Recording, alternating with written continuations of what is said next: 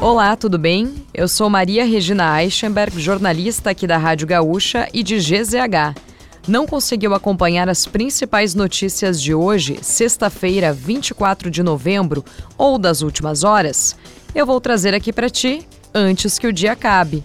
Nosso resumo diário de notícias do fim da tarde. Oferecimento correspondente gaúcha Serrana Solar. A minha escolha certa. O grupo terrorista Hamas libertou nesta sexta-feira 24 reféns que mantinham na faixa de Gaza. Dois grupos cruzaram a passagem de Rafah na fronteira com o Egito. Entre os libertados estão 13 israelenses, como previa o acordo que permitiu uma trégua na guerra. O grupo foi entregue pelo Hamas à Cruz Vermelha em Gaza, que o conduziu até a fronteira e já está em território israelense. Também houve a libertação de 10 tailandeses e de um filipino. Em troca, Israel deve liberar 50 reféns e a soltura de 150 presos. O ministro da Fazenda, Fernando Haddad, justificou nesta sexta-feira o veto do presidente Lula à desoneração da folha de pagamento para 17 setores. Haddad defende que a proposta era inconstitucional, pois uma norma da reforma da Previdência impedia novos incentivos fiscais para empresas.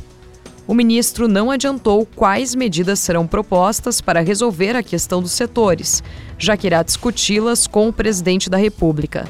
Também afirmou que não pode comentar sobre uma possível derrubada do veto, por não ser membro do Congresso.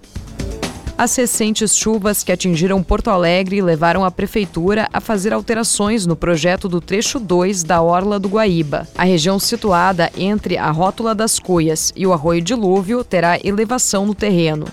Após recomendação do DEMAI, a cota de inundação será elevada para 3 metros e 30 centímetros no local. O objetivo é prevenir eventuais alagamentos no empreendimento, que deve ser concedido à iniciativa privada em 2024. No Cais Mauá, o governo afirma que a concessão já prevê um sistema robusto de segurança contra cheias a Justiça determinou que a Câmara de Palmares do Sul, no litoral norte, não autorize a participação de vereadores e servidores em cursos de capacitações até que seja aprovado uma norma de concessão de viagens.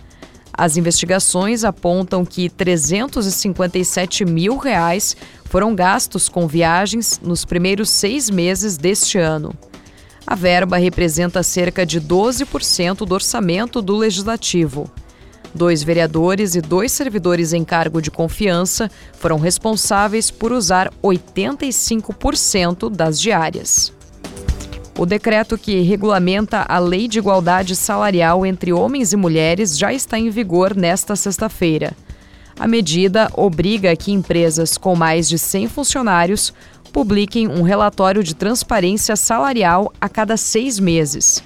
O documento deve conter o cargo de cada funcionário e o valor de todas as remunerações. Caso haja desigualdade, o Ministério do Trabalho e Emprego poderá notificar a empresa para que elabore um plano de ação para reduzir a disparidade na remuneração.